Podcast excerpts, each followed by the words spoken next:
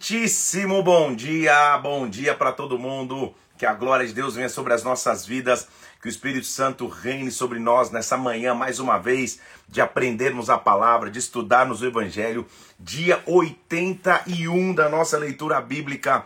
Estamos realmente na reta final, 81 dias lendo a Bíblia juntos buscando a presença de Deus juntos. Seja muito bem-vindo. Que Deus te abençoe de forma sobrenatural. Que a gente receba muito de Deus no dia de hoje, de 81. Vamos ler a palavra, vamos mergulhar na palavra de Deus. Vamos orar? Vamos pedir que o Espírito Santo venha sobre nós, que ele fale conosco nessa manhã.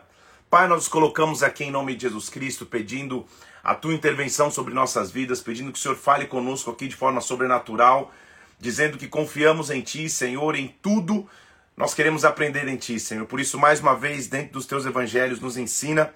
Senhor, na Tua palavra nos ensina, nesse dia 81 da nossa leitura. Se faz presente aqui, vem nos visita, eu te peço em nome do Senhor Jesus Cristo e habita em nosso meio, em nome de Jesus. Amém e amém. Vamos nessa?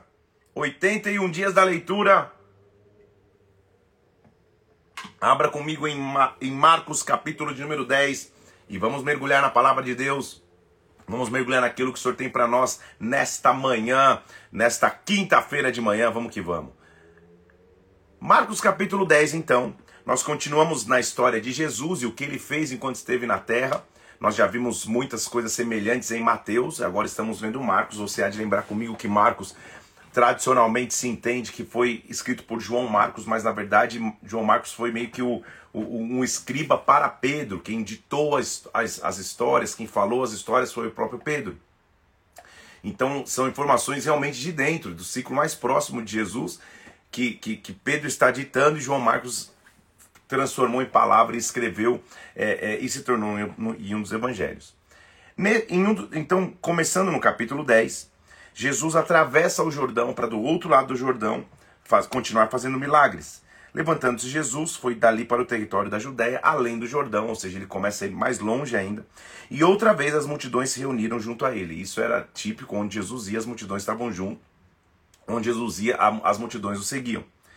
Vamos perguntá-lo mais uma vez, é, é, é, é equivalente de Mateus capítulo 19, agora nós estamos vendo em Marcos capítulo 10, sobre o divórcio. Os fariseus, para o experimentarem, porque é isso que os fariseus sempre faziam, tentavam experimentar Jesus para ver se ele, se ele feria princípios da lei, perguntam: é lícito ao marido repudiar sua mulher? E eram só perguntas pegadinha, né, gente? Repudiar é dispensar. A lei de Moisés previu uma carta de repúdio. O marido olhava para a esposa e, sem qualquer aparente é, justificativa, ele escrevia a carta de repúdio e, e liberava a esposa, dispensava a esposa. E os fariseus estão tentando dizer, poxa, será que isso é realmente lícito? Se ele fala que não é, ele está ferindo a lei de Moisés. Se ele fala que é lícito, vão dizer, como assim é lícito? É, é, é, é simplesmente abandonar uma esposa. Então ele fica nessa, nessa, nessa seria uma pergunta trivia question para ele, uma pergunta difícil, mas ele responde: O que, que vos ordenou Moisés? Vocês não são fariseus, vocês não conhecem a lei? Eles falam: ah, O Moisés permitiu lavar a carta de repúdio. Jesus disse: Ele escreveu isso por causa da dureza do vosso coração. Ele vos deixou escrito esse mandamento. Porém, desde o princípio da criação, Deus fez homem e mulher. Por isso deixará o homem seu pai e a sua mãe e vai se unir à sua mulher. Ele evoca Gênesis, ele fala, já que a gente vai falar de, de, de, princípio fundamental, o princípio fundamental não é a lei de Moisés, o princípio não é a lei mosaica, é o que, é que, é que o que foi estabelecido desde a criação. Ele vai lá para Gênesis 2. Deus uniu o homem a mulher. Homem e mulher ele criou. Então os dois são uma só carne. Já não são dois, mas uma só carne. O que Deus já juntou não separe o homem. Então ele, ele, ele, ele transpõe a lei de Moisés, dando um, um peso maior na lei. Calma aí. Deus uniu, o homem não pode separar. Não é simplesmente a carta de repúdio. Não gostei, vou lá e, e repudio. Então os discípulos voltaram a interrogar sobre o assunto. Ele fala, cara, só não estou entendendo. Ele falou, calma aí. Quem repudiar a sua mulher e casar com outra, comete adultério contra aquela. E se ela repudiar seu marido e casar com outro, comete adultério. Ou seja, ele traz um peso maior, uma importância maior ao casamento. Não é assim, ah, não quero mais, repudiei, não quero mais, vou embora. Em Mateus 19 ele fala até dos casos de pornéia, de moralidade. Aqui ele nem menciona isso, ele diz assim, calma aí. A, o, o, o, antes da lei veio a criação, e na criação de todas as coisas, os, o homem e a mulher se tornaram uma só carne. Se você ama só carne com alguém, como que você repudia? Como que você lança, lança fora? Como que vai embora? Então que, o que ele está dizendo é a aliança sagrada, importante que tem no casamento. Tudo bem? E ele continua. E, e, e, indo um pouco mais a fundo, é evidente que não dá, não, não dá tempo de, de a fundo aqui, é, é claro que todo casamento pode passar por restauração. Só que muitas vezes, a, a, a, e todas as vezes, na verdade, a restauração depende de duas partes. Se uma das partes não quer ou não contribui, ou, ou abandona o casamento, o que, que a pessoa que ficou vai fazer? O que, que ela pode fazer, gente? Ela tem que recomeçar a sua vida. Então, é, é, é, é cuidado com os pesos bíblicos sobre e, e o peso de julgamento que, que os próprios fariseus estavam fazendo que você também não tenha. Não olhe para a pessoa que passou por um divórcio e, e a julgue, porque a vida pós-divórcio. Cada caso é um caso específico. A vida pós-divórcio, a pessoa lutou, tentou, não conseguiu, e aí? Existe vida depois. A pessoa vai continuar a sua história, a sua vida. O que ele está dizendo aqui é o repúdio, olhar e falar, cara, simplesmente não quero mais, a partir de amanhã já está com outra pessoa. Isso sim é adultério. Isso que ele está dizendo. No meu entendimento, não diz respeito a alguém que tem que reconstruir sua história e reconstruir sua vida.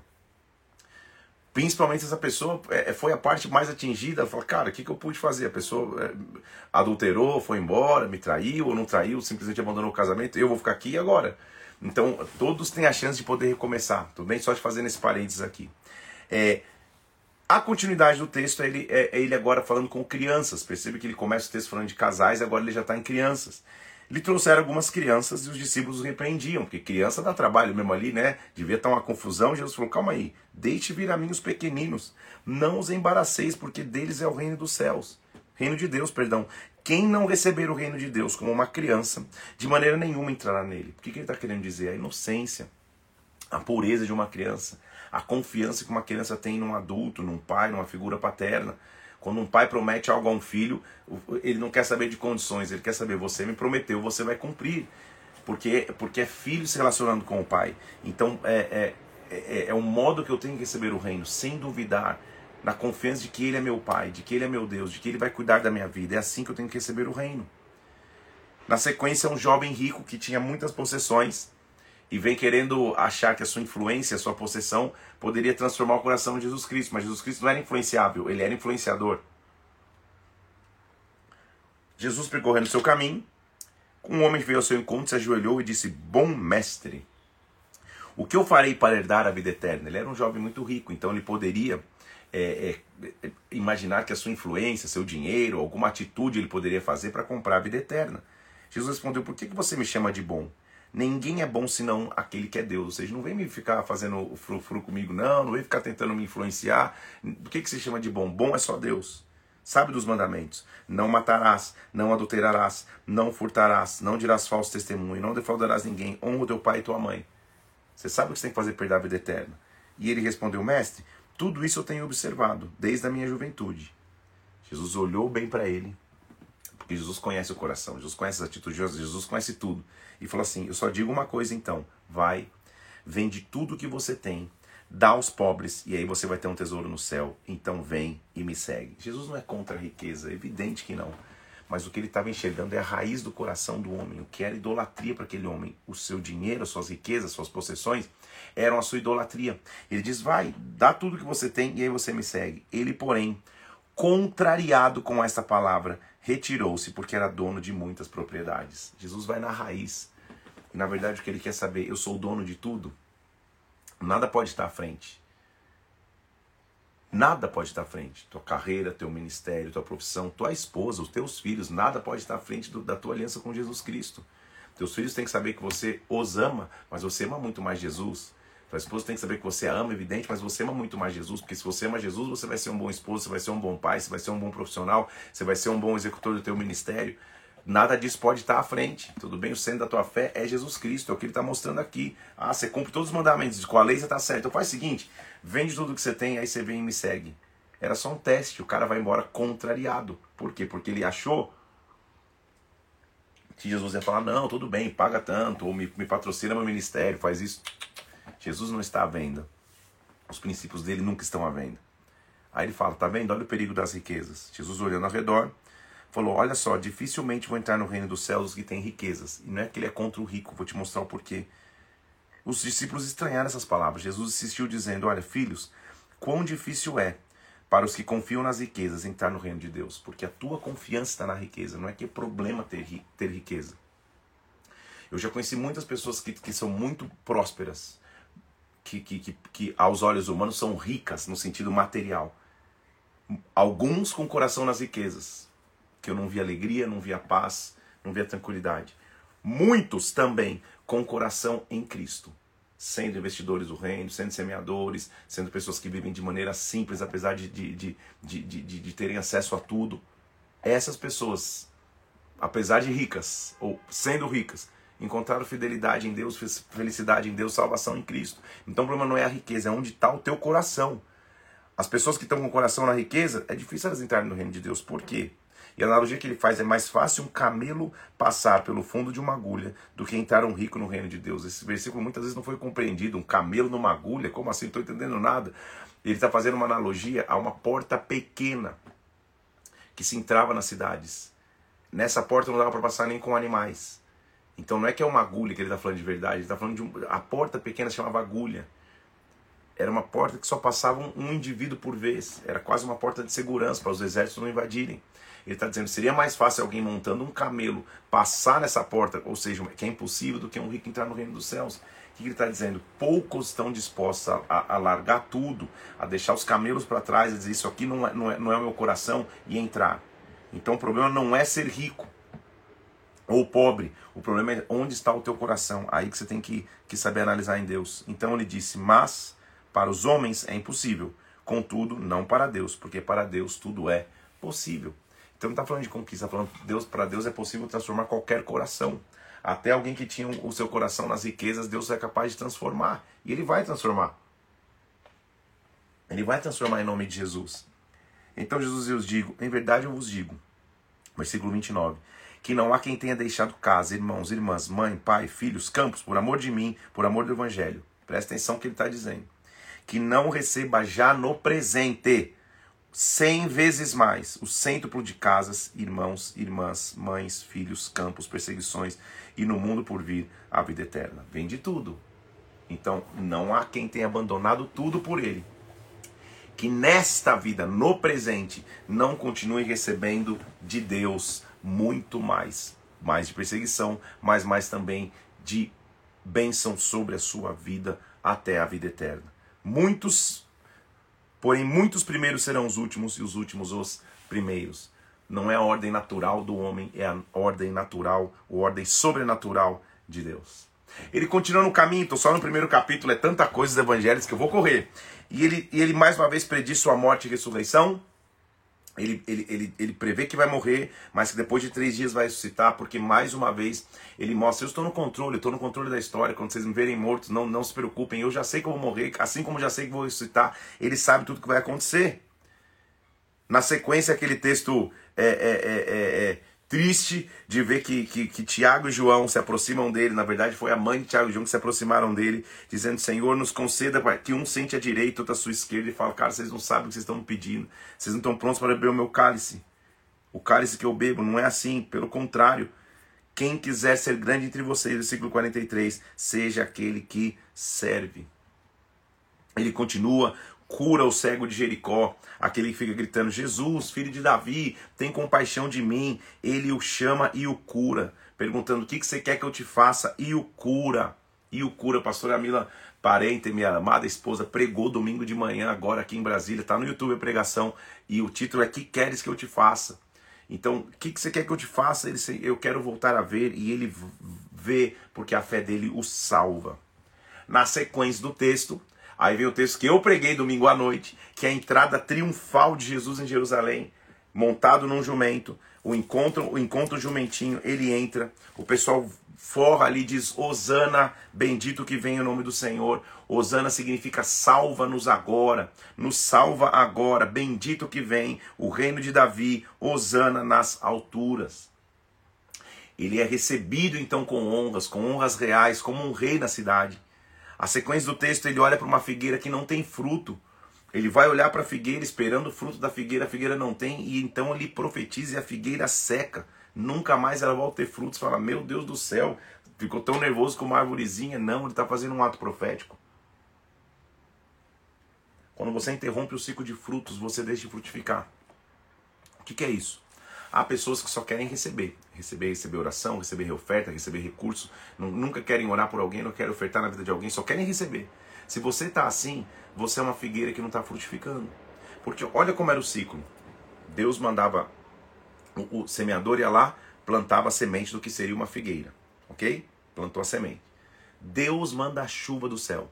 A chuva do céu vem, rega a terra. Deus dá o crescimento das raízes. Deus, através da terra, alimenta a figueira.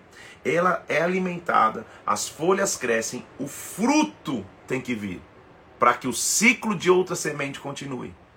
Então o que Deus estava mostrando?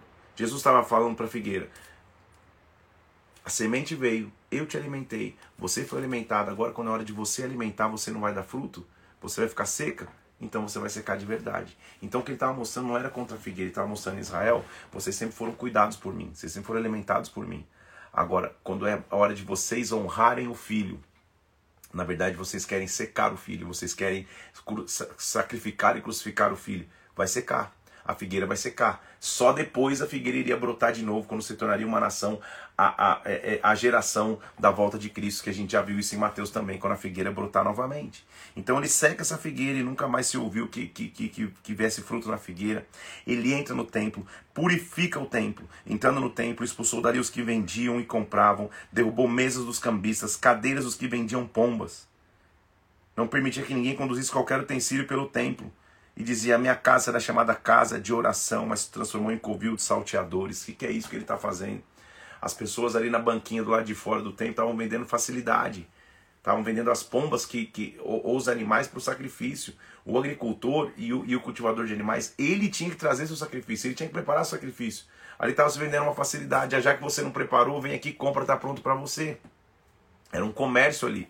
Não tem absolutamente nada a ver com você fala, poxa, mas não pode, pode vender um adesivo, uma camiseta, um livro na igreja? Óbvio que pode, gente. São materiais de, de, de estudo, de crescimento. Não, não, tem, não tem nada a ver uma coisa com a outra. Estava se vendendo ali, era, era uma facilidade de sacrifício.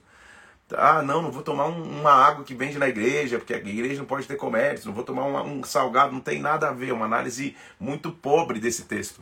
O que está se vendendo ali é a facilidade do sacrifício. Ah, já que você não se preparou para o sacrifício, vem aqui e venda. Compra, compra o seu sacrifício vai dar na mesma. Isso sim que estava se combatendo. Por isso que ele derramou a banquinha dos comerciantes, tudo bem? Aí o pessoal ainda não estava entendendo o que ele tinha feito com a figueira e diz assim: Mestre, por que, que a figueira que você amaldiçoou secou? Ele falou: Tenham fé em Deus. Eu, em verdade eu vos digo: se alguém disser esse monte, erga-te, lance-te ao mar, e crê no seu coração, assim se fará. Que eu digo a vocês: tudo que em oração vocês pedirem, versículo 24, credes que já recebestes e será assim convosco. Eu já recebi no Espírito que eu vou orar, é isso que ele está dizendo. Creia. Como eu pude comandar uma figueira, ela secou, você pode comandar qualquer coisa e isso vai acontecer. Se você pedir em oração, crendo, você já recebeu. Creia. A base da oração, então, é crença. Só que o texto continua, é só pedir crendo que você recebe. Se você estiver orando, mas tem alguma coisa contra alguém, versículo 25, perdoe para que o vosso Pai Celestial perdoe as vossas ofensas. Se você não perdoar, o vosso Pai Celestial não vos, perdoará as vossas ofensas. Ele está tá associando eu pedir algo a Deus ao perdão. Já parou pensar na seriedade disso? Isso dá uma pregação e eu vou pregar sobre isso. Se você não libera perdão para alguém, do que adianta você orar ao Senhor? Se aqui na terra você está com o perdão retido, são canais que se misturam sim, o perdão e o poder clamar a Deus. Ele não falaria do perdão, inclusive na oração modelo, perdoa as nossas dívidas como nós perdoamos aos nossos devedores. Então é o que ele está dizendo, perdoa as ofensas. O pessoal continua tentando entender com que autoridade ele fazia aquelas coisas e, e, e ele devolve a pergunta contra a pergunta. Ele, os, os, os, sacerdotes, os escribas falam, com que autoridade você fala o que você fala? Ele fala, não, me diz com que autoridade João Batista batizava, já que vocês respeitam João. Eles não souberam responder, ele fala, então também não vou falar de com que autoridade eu faço essas coisas. Ou seja, o conhecimento de vocês é limitado, vocês não estão me perguntando o que vocês querem conhecer, estão perguntando o que vocês querem me confrontar. Este trecho aqui em específico, para mim é muito importante para nós como cristãos, cristãos nos dias de hoje. Talvez há discussões que você não tenha que entrar. Em fóruns de internet, em, em, em discussões com pessoas que não estão querendo ser ministradas, elas estão querendo te confrontar. Jesus não, ele não fica, não, oh, minha autoridade é essa, o pai fez isso, ele não explica. Ele fala, me explica vocês com que autoridade João batizava, a gente não sabe. Então não vou nem entrar nesse assunto com vocês. Eu não vou perder tempo discutindo com quem não tem que discutir. Eu vou continuar fazendo com aqueles que querem ouvir, pregando, curando, expulsando. Então cuidado para não entrar em discussão que não levam, que levam nada a lugar nenhum. Discussão com pessoas que querem mais trazer escândalo, mais confusão do que na verdade receber ministração. Que o Espírito Santo te conduza para que você não vire um discussor um, um, um, de, de fóruns de internet que levam nada a lugar nenhum. Perde ou investe tempo pregando a palavra e pregando o evangelho, não discutindo coisas vazias. É o que Jesus está mostrando aqui. Ele continua de novo mostrando aquela parábola dos lavradores maus. A gente já tinha falado sobre isso em Mateus é, 21. Agora a gente está falando em Mateus 12, em Marcos 12.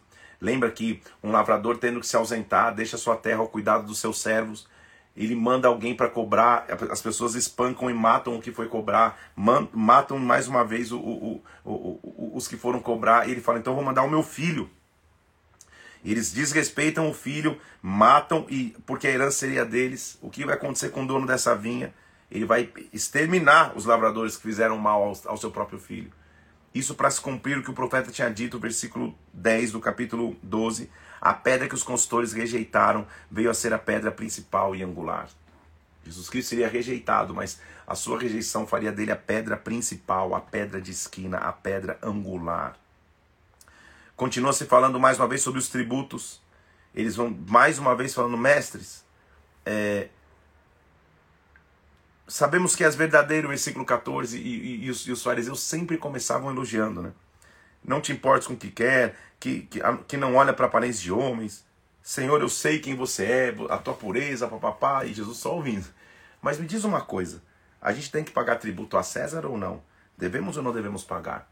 Por quê? Olha como era uma pergunta desafiadora. Se ele fala tem que pagar imposto, a população ia ficar irada. Se ele fala não tem que pagar imposto, quem ficaria irado são os, os intendentes do Império Romano. Qualquer uma das respostas era uma resposta para destruí-lo. E Jesus tinha muita sabedoria nas respostas. Ele fala: calma aí, tem que pagar ou não tem tributo? Por que vocês estão me experimentando? Que hipocrisia é essa? Traz um denário, traz uma moeda. De quem é a esfinge? Ou de quem é, de, de, de quem é a éfige? De quem é a figura na moeda? Pessoal, de César. Então faz o seguinte: dá a César o que é de César, dá a Deus o que é de Deus. Você honra a tua sociedade e aí você vai ter aliança com Deus. Honra o que você tem que fazer e aí você tem que ter aliança com Deus. Deus sempre enxerga isso, essa honra à sociedade. Esses dias, abrindo um parênteses rápido aqui, porque não tenho tempo de parênteses não nessa live, mas um casal que não é casado há muitos anos juntos, não é aliançado, não tem aliança de casamento é, civil, me procurou dizendo, mas pastor, por que a gente tem que se casar? E eu abri esse versículo. Dá a César o que é de César e a Deus o que é de Deus.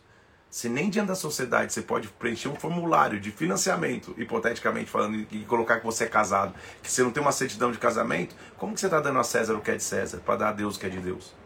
Empreendedor, empresário, paga os seus impostos corretamente, dá a César o que é de César, dá a Deus o que é de Deus. Ah, mas a carga tributária é muito grande no Brasil, tem que dar um jeito de não pagar.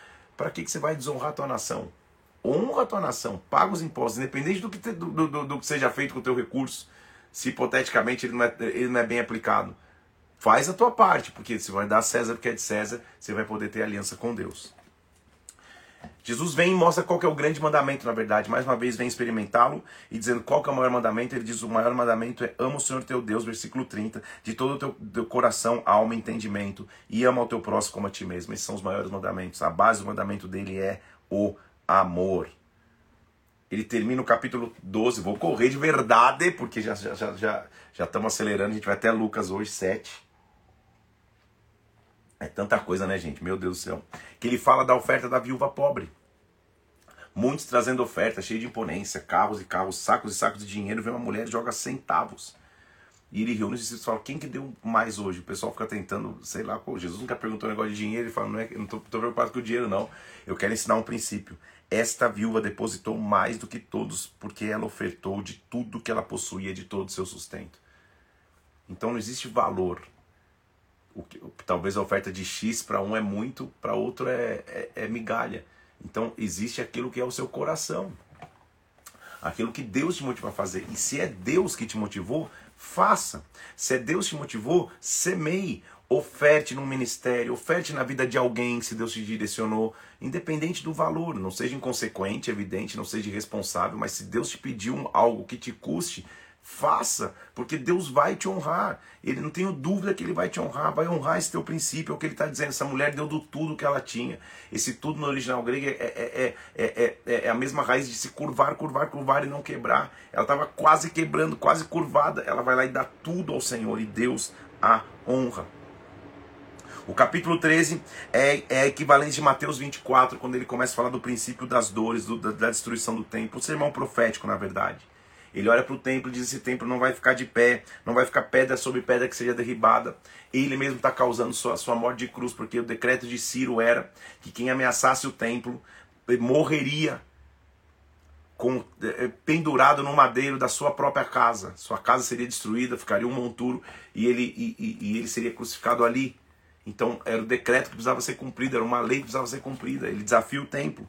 Então ele começa a dizer: esse é o princípio das dores dizendo: Fiquem tranquilos, muitos vão vir em meu nome, versículo 6, dizendo: Sou eu, enganarão a muitos. Quando vocês ouvirem falar de guerras, rumores de guerras, não se assustem, é necessário que aconteça. Vai se levantar nação contra nação, muitos lugares vão ter terremotos, vários lugares vão ter fomes. Esse é só o princípio das dores, é o que nós estamos vivendo, gente. Mas, versículo 10, é necessário que o primeiro evangelho, primeiro o evangelho seja pregado a todas as nações. Vocês vão ser odiados por causa do meu nome. Aquele, porém, que perseverar até o fim será salvo. Perseveremos. Então ele começa a falar da grande tribulação, que vão ser dias como jamais houve, nunca jamais haverá. E muitos vão dizer: ali está o Cristo, não acredite nisso. Depois dessa grande tribulação, nós vamos ver isso em Apocalipse. Naqueles dias virá o Filho do Homem nas nuvens, versículo 26, com grande poder e glória. Nós, como igreja, não estaremos nessa grande tribulação. Nós estamos no princípio das dores. Cedo ou tarde vem o arrebatamento, nós vamos para as bodas do Cordeiro e depois voltamos com ele aqui, depois da tribulação, para reinar, para o milênio. Depois eu vou te explicar esse Apocalipse, tá? Pra, que aí, aí vai ser feijoada demais para hoje. Em Apocalipse a gente vai falar sobre isso. Ele fala em que geração isso vai acontecer. Mais uma vez, ele já tinha dito isso em Mateus 24, a gente só está lendo de novo. Aprenda, versículo 28, com a figueira. Quando seus ramos se renovam, quando as folhas brotam, saiba, está próximo o verão. É na geração que a figueira brota de novo. Lembra que a figueira tinha secado? A figueira não brotou de novo. Israel deixou de ser nação. E na história, em 1948, ela volta a ser nação. Mas nem tente fazer conta, ele está dizendo no versículo 32, a respeito daquele dia ou hora, ninguém sabe, nem os anjos do céu, nem o filho, senão o Pai. Os sacerdotes e os escribas procuravam um plano para prender Jesus. Jesus sabe que vai ser preso. Antes disso, ele está na casa de Simão. Uma mulher vem com perfume e unge os seus pés, embalsama os seus pés com perfume. Pergunto por que isso, por que esse perfume está é, sendo usado dessa forma, poderia ser vendido de forma melhor. Quem pergunta isso, nós vamos ver nos outros evangelhos que é Judas. Aqui não se diz que foi Judas, porque o coração dele é, é, é era, era, era moeda. Ele estava fingindo aparência de caridade, na verdade vendendo o próprio Jesus Cristo. Jesus fala: Deixa ter comigo. Ela praticou uma boa ação, ela só está se antecipando à sepultura. Onde foi pregado o evangelho vai ser lembrado da história dessa mulher. Judas sai dali, vem Jesus, faz o pacto para entregar Jesus. Os discípulos preparam a Páscoa. Jesus sentado na mesa fala: Um deles vai me trair. Mesmo assim, ele serve a ceia de igual para todos. Avisa que vai para a cruz. Pedro fala: Não, jamais você vai para a cruz. Ele fala: Pedro, antes do galo cantar, você vai me negar três vezes. Ele vai para o Getsemane, pede ajuda dos discípulos. Orem por mim, os discípulos estão dormindo. E ele fala: Senhor, eu não quero a, a, a, minha vontade, eu quero a tua. Afasta esse cálice, mas se não for possível, eu vou cumprir a tua vontade. Ele diz: Chegou a hora, versículo 41 do capítulo 14. O filho do homem vai ser entregue na, nas mãos dos pecadores. Jesus é preso. O traidor deu uma senha beijando-o. Deitam a mão e os prendem. Tentam, é, é, tentam vir com ele com espadas. Falam: Vocês estão vindo comigo contra espadas? Vocês, estão, vocês não estão buscando um ladrão. Todos já estavam no templo, fiquem tranquilos. Todos fogem. Jesus é seguido, seguido por um homem. Segundo um jovem coberto com um lençol, lhe lançaram a mão, ele largando o lençol, fugiu. Ele, ele, ele, ele é perseguido. Há muitos detalhes. E, e, nessa história ele é levado para o sumo sacerdote. E o sumo sacerdote fala: O que, que você falou? Ele falou assim: Olha, a gente ouviu ele declarar, olha o versículo 58. Eu vou destruir o santuário por mãos humanas em três dias e não por mãos humanas. Quando isso acontece, o sacerdote fala: E aí, você não vai se defender? Ele, porém, versículo 61, guardou silêncio e nada respondeu. O, sa o sacerdote interrogou, dizendo: Você é o Cristo? Você é o filho do Deus bendito? Ele falou: Eu sou, vocês vão ver o filho do homem sentado à direita do Todo-Poderoso. Ele ouve essa blasfêmia e diz: Ele é réu de morte. Começam a batê-lo, começam a esbofeteá-lo, dizendo: Profetiza. Pedro nega Jesus Cristo por, por, antes do galo cantar, ele nega três vezes. Jesus é levado a Pilatos, a gente viu já essa história ontem. Ele é levado a Pilatos porque o, o, o sumo sacerdote Caifás não tinha, não tinha essa autoridade de mandar matá-lo. Pilatos escuta mais uma vez se ele era rei de judeus ou não. Manda soltar o Barrabás ou Cristo. O pessoal escolhe, escolhe Barrabás para ser solto e manda Cristo para a crucificação. Pilatos lava as mãos, fala, cara, que mal que ele fez. Pilatos manda soltar Jesus e o entrega para ser crucificado, lavando as mãos. Os soldados o levam para o palácio, o vestem de púrpura, tecem uma coroa de espinhos, colocam na cabeça, escarnecem de Jesus, dizem salve rei dos judeus, e ele vai ser levado para ser crucificado. A gente já viu ontem que tentam dar a ele vinho com mirra ou vinho com fel, ele prova e não quer. Repartem as suas vestes. Ele no meio da cruz tem uma, uma acusação dizendo: Você é rei dos judeus tipo um escarnecimento a ele. Os que iam passando falando, tá vendo? Ele não, não falou que ele destruiu o templo. Por que ele não desce sozinho? Jesus em cima da cruz. Dá um grande brado. Expira, versículo 37. O véu se rasga em duas partes, de alto a baixo, mais uma vez, do alto para baixo, e o pessoal fala: verdadeiramente esse era o filho de Deus. Versículo capítulo 16 encerra o evangelho de Marcos com mulheres Maria Madalena, Maria mãe de Tiago e Salomé, indo embalsamá-lo com perfumes, mas ele não estava mais lá. Quem vai remover a pedra do sepulcro? Quando elas chegam ali, a pedra já estava removida. Um homem vestido de branco diz: Não tenham medo, versículo 6. Jesus o Nazareno foi crucificado, mas ele ressuscitou, não está mais aqui. Olha o lugar onde tinham posto. Agora deixa eu te chamar a atenção de um negócio importante na história.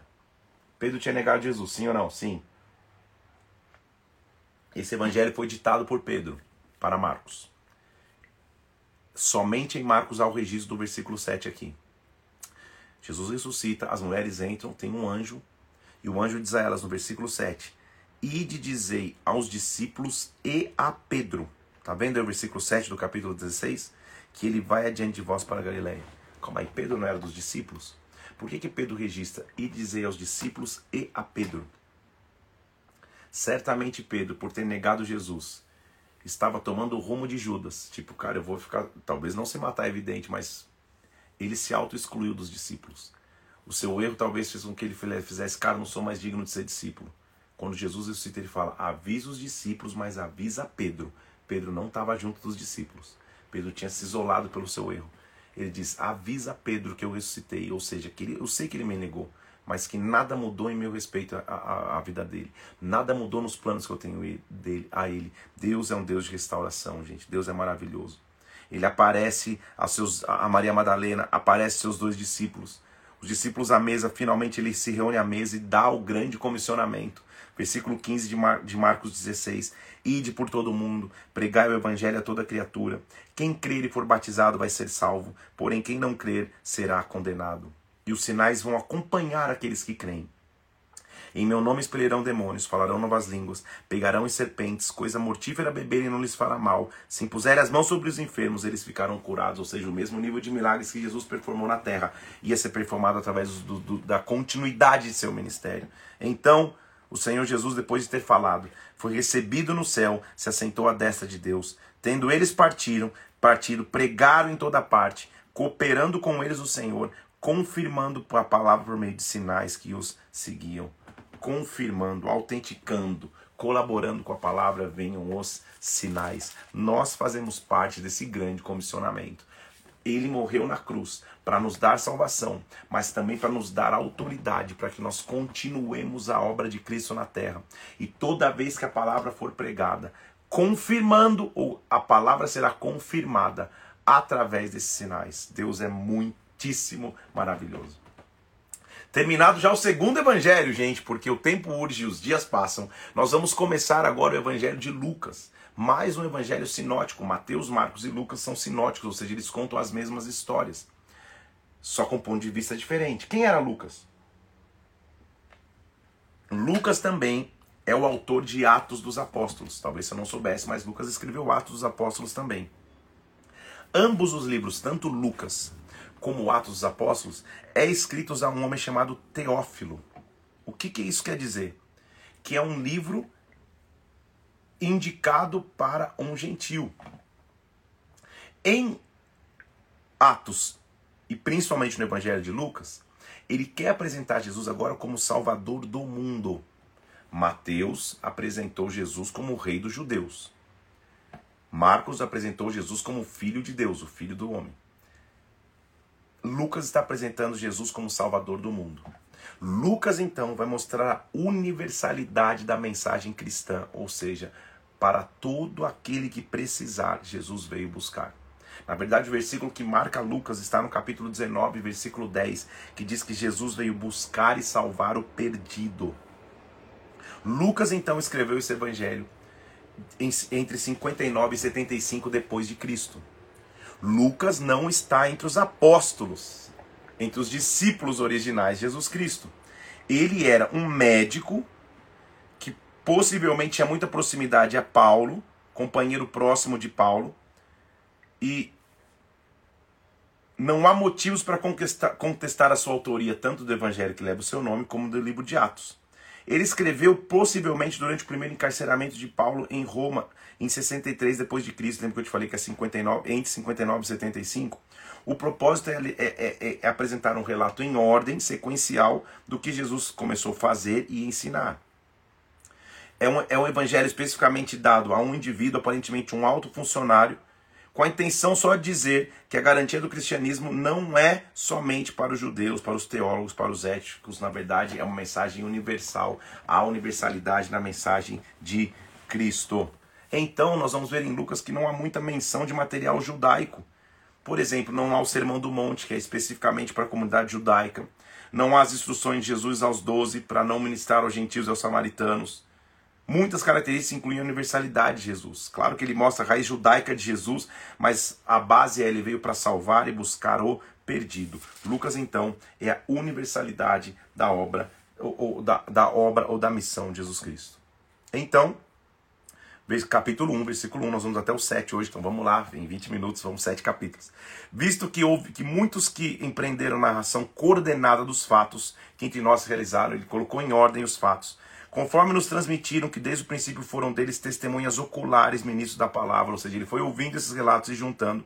Igualmente a mim, a mim me pareceu bem, depois de acurada investigação de tudo desde a sua origem, dar-te por escrito, excelentíssimo Teófilo, uma exposição em ordem. Então esse Teófilo, algum funcionário de alta patente, é só a figura de que o evangelho vai chegar para todas as pessoas Estou escrevendo a você em ordem de tudo que ocorreu depois de acurada investigação. Lucas era um médico.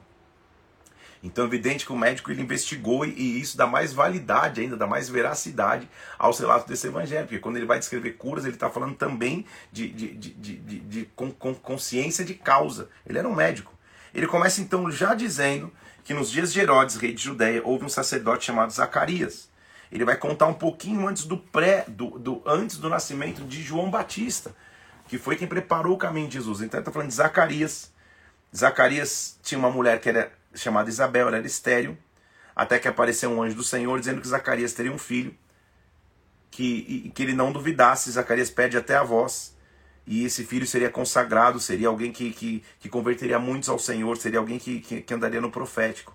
Zacarias duvida, dizendo: Como vai acontecer isso? Eu sou velho, minha mulher é avançada em dias. O anjo fala: você vai ficar quieto e mudo, não vai conseguir falar nada. Acontece que realmente Isabel engravida, se ocultou.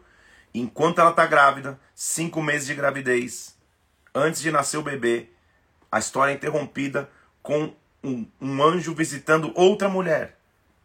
De um lado a gente tem Isabel, esposa de Zacarias, grávida de cinco meses. Daqui a pouco surge uma outra mulher na história, com um anjo chamado Gabriel, vindo visitar uma menina chamada Maria, virgem, desposada a um homem da casa de Davi, cujo nome era José.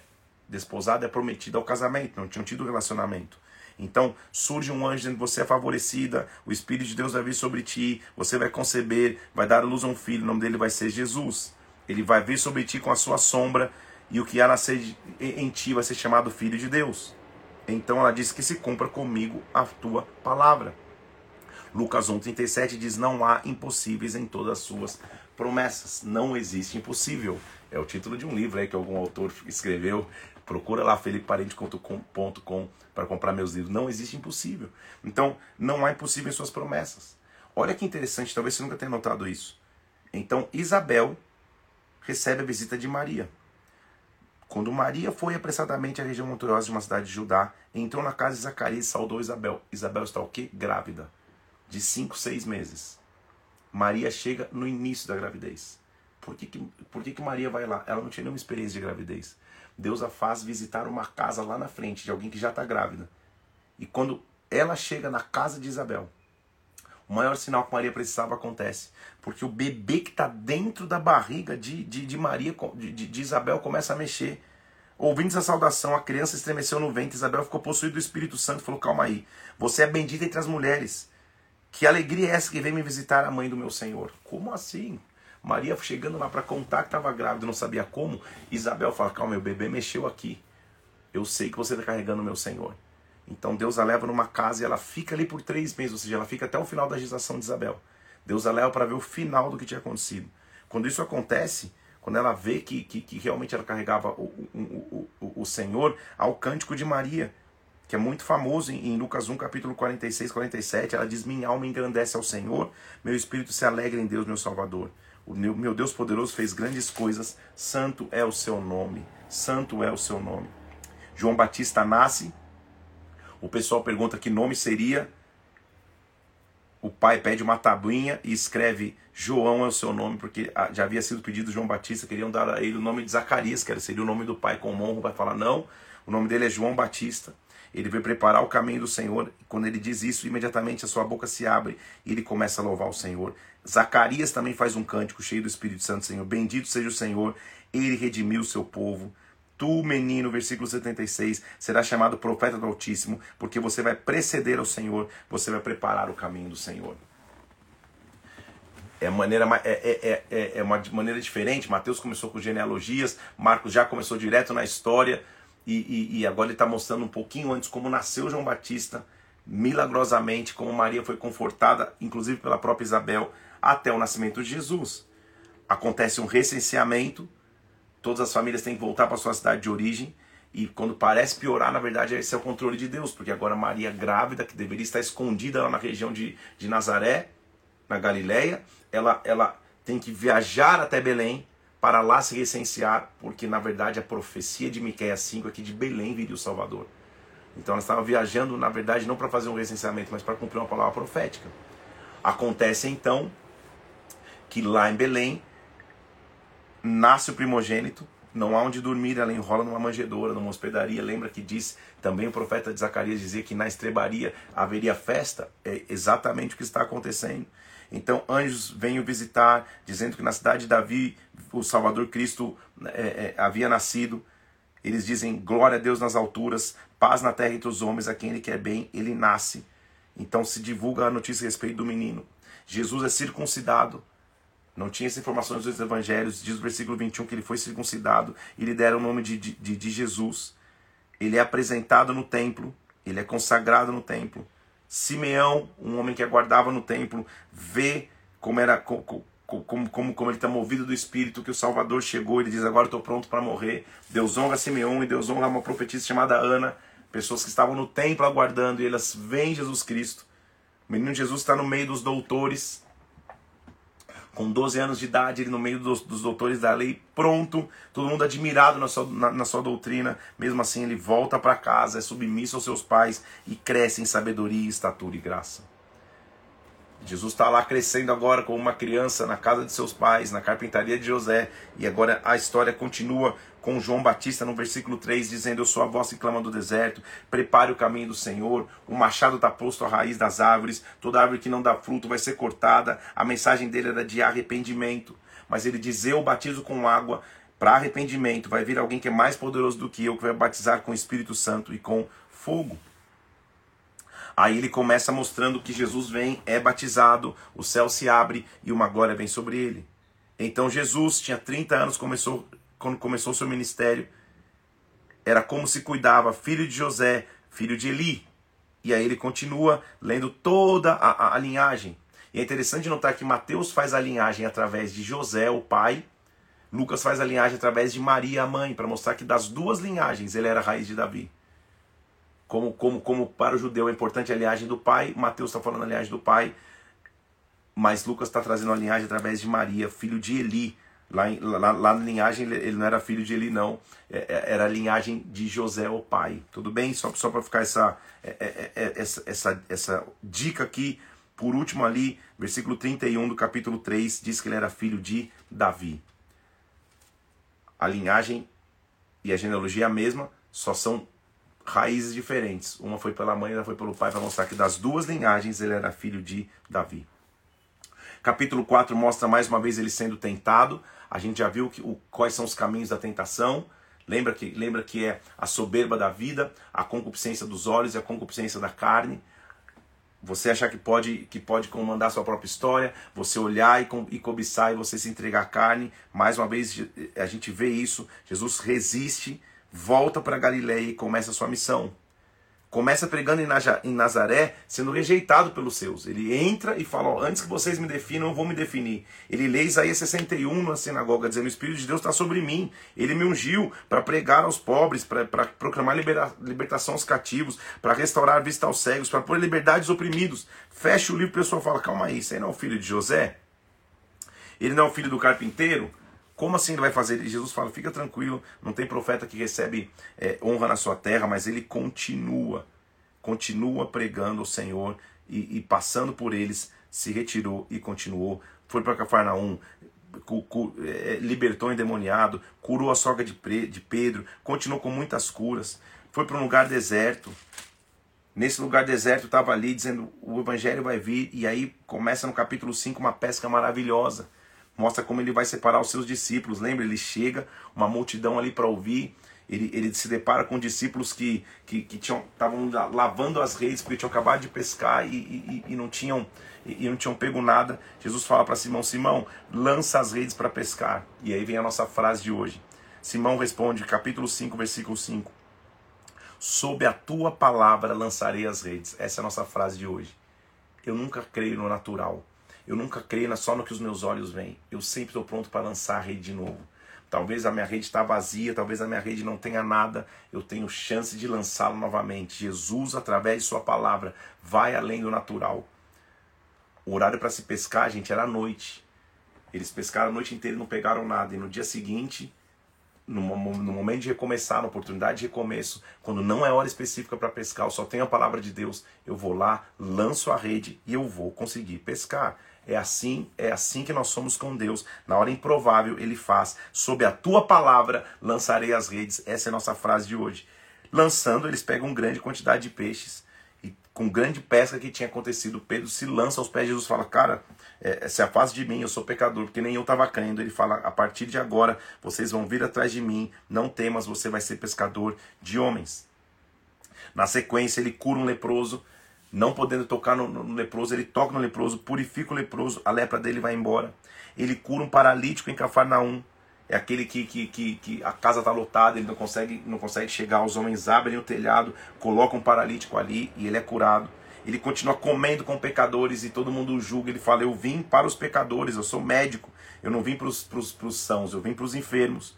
Ele fala sobre o jejum, que, que, que, que o jejum um dia, quando o noivo não tivesse, eles iam jejuar, porque o jejum até então era só um jejum de, de, de choro, daquilo que tinha se perdido, o tempo que tinha sido destruído.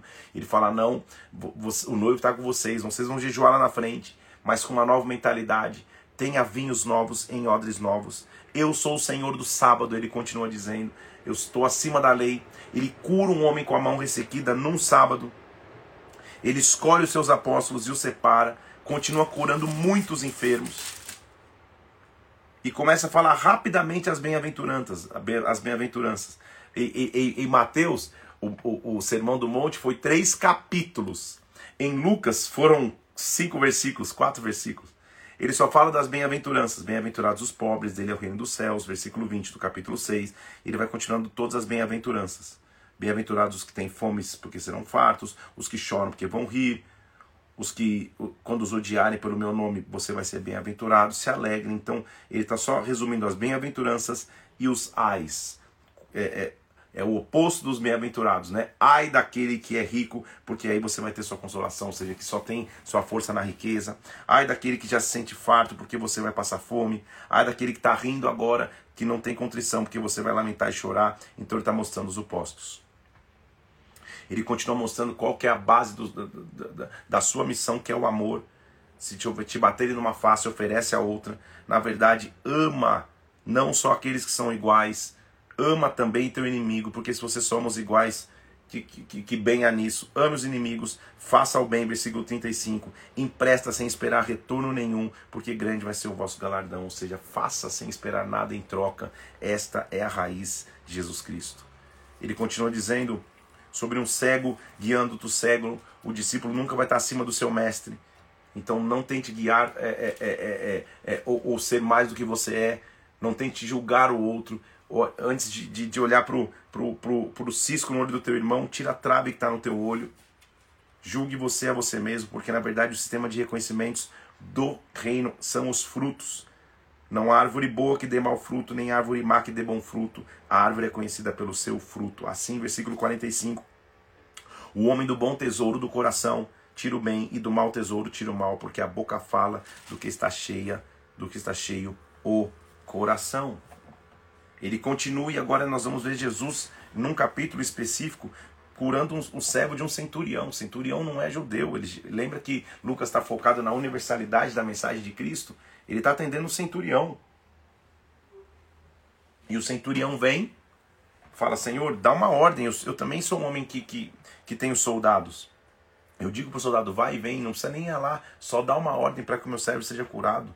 Jesus fala, cara, nem em Israel, versículo 9 do capítulo 7, eu achei tamanha fé, mostrando a universalidade de sua mensagem, que ele não está só preso aos judeus, ele está falando, Senhor, eu não, eu não vi fé assim nem em Israel, pode voltar para casa, e quando ele volta, estava curado. Ele vem mostrando uma caravana que está chegando numa cidade, quando ele chega numa cidade, tem uma mulher saindo para o enterro do seu filho, filho único, e ela já era viúva, uma mulher que, que vivia duas tragédias na sequência, já viúva, agora enterrando seu filho. Jesus para a caravana da morte. E ele vem vindo com a caravana da vida. Ele encosta no esquife, não podia encostar no morto, ele encosta no esquife, ressuscita aquele menino. Eram tantos milagres que João, no cárcere, manda mensagem para Jesus, Jesus. Mensagem não, né? Manda mensageiros a Jesus. Você é aquele que tinha, que tinha que vir? Quem você é? Naquela mesma hora, Jesus curou muitos e disse: Vai anunciar para João, versículo 22. Os cegos vêm, os coxos andam, os leprosos são purificados, os mortos são ressuscitados, aos pobres se anuncia o evangelho. Esta é a minha resposta a você, se eu sou aquele que, que, que deveria de vir ou não. Jesus até testemunho de João, dizendo: Olha, o, o, o, o, não há homem como João. Ele não, ele, ele não veio na pompa que vocês esperavam, mas ele foi o mensageiro que preparou a minha mensagem.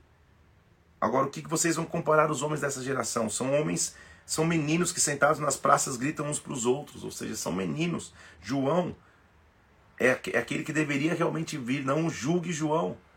Assim como tem me julgado, não julguem João. Ele, dos, dos nascidos de mulher, é, ele, ninguém é maior que João. Apesar de no reino do céu ele ser pequeno, no, na terra ele é muito grande. O capítulo 7 termina com Jesus indo jantar na casa de um fariseu. Chegando no fariseu, uma pecadora chegou com um vaso de alabastro e com um gento e ungiu seus pés, enxugando seu, o, o, o, com os próprios cabelos, beijava-lhe os pés. E, e, todo mundo falava: Calma aí, cara, se esse cara fosse profeta, sabia que essa mulher era uma pecadora, não deixaria ele encostar nele. Jesus sempre mostrou, e você está vendo aqui, que ele ia além do centurião, que ele tocava o leproso, que ele permitiu ser tocado por uma mulher pecadora, porque Jesus não tem medo do pecado, ele resolve o pecado. Ele não compactua com o pecado, ele resolve o pecado, ele não tem medo do pecador, ele não despreza o pecador, ele cura o pecador. E ele fala: tá vendo, gente? Eu tive aqui na casa de vocês, nenhum de vocês me deu nenhuma saudação, nenhum de vocês me ofereceu nada, nenhum de vocês quis, que, que, quis me oferecer purificação. Ela vem aqui, regando os pés com as lágrimas, enxugando com o cabelo. Vocês não me deram ósculo, ela não cessa de beijar meus pés. Vocês não ungiram minha cabeça com óleo, ela continua ungindo meus pés com bálsamo. Então, perdoados estão os seus muitos pecados, porque ela muito me amou. Ela olha para a mulher, ele olha para a mulher, perdoa os seus pecados e diz: Não só perdoa os teus pecados, a tua fé te salvou. Vai em paz. A obra de Jesus Cristo é gigantescamente redentiva na terra. Que maravilha sabemos que ele veio, não para os perfeitos, ele veio para transformar os enfermos. Ele veio para curar os enfermos, para libertar os pecadores. Ele não teve medo de tocar um leproso. Ele não teve medo de ser tocado por uma mulher pecadora. Ele amou acima de tudo. Ele disse: ama o próximo, ama a Deus sobre todas as coisas, o próximo como a ti mesmo. A base dele é o amor. A base dele é andar, sobre, é andar no sobrenatural. Eu não sei o que você pode estar vivendo, eu não sei que tipo de culpa, de afastamento, eu não sei que tipo de dificuldade você pode estar passando, mas uma coisa eu sei: sob a tua palavra eu vou lançar as redes, eu vou continuar crendo em ti. A gente já teve agora, vendo dois evangelhos e meio, a oportunidade de ver a grandeza de Jesus Cristo na terra, tudo que ele fez. Evidente que não dá para ir profundo em tudo. Quem sabe um dia, quando passar os 100 dias da Bíblia, a gente der um respiro, eu volte fazendo live só dos evangelhos, para a gente mergulhar nos evangelhos. Quem sabe dia isso aconteça, mas mergulhe nos evangelhos. Veja como Jesus Cristo transformou a história da humanidade como ele expulsou, como ele curou, como ele realizou milagres, como ele amou, como nunca antes tinha acontecido na história. Só que ele não só terminou ali. Ao terminar, ele nos deu uma missão, dizendo: agora é com vocês, vão por todo mundo e faça aquilo que eu fiz. Sejamos como Jesus Cristo. Sejamos como aquele que veio para nos salvar. Olhemos a Ele, independente da circunstância. Lancemos as redes, porque a colheita de Deus vai vir. Deus te abençoe. Tenha um dia espetacular na presença de Deus. Amanhã nós voltamos para o dia 82, é isso? E amanhã nós vamos de Lucas 8 até Lucas capítulo 21. Vamos quase, quase finalizar Lucas. Vamos nessa em nome de Jesus. Eu, eu acho que até amanhã, deixa eu ver aqui, ó. Isso, amanhã nós vamos. Isso, não dá, não dá. Se der, a gente termina amanhã Lucas, vai até o 24. Mas se não, a gente vai até o 21 e depois só termina no outro dia. Que Deus te abençoe, fique na paz de Cristo, que a glória dele venha sobre a tua vida. Fique firme na presença de Deus, que em nome de Jesus Cristo você receba muito do Pai, que tenha um dia muito abençoado. Até amanhã, às 7 horas da manhã, nós vamos para o dia 82 amanhã e o tempo está acelerado. Vamos nessa em nome de Jesus. Deus te abençoe. Fica na paz.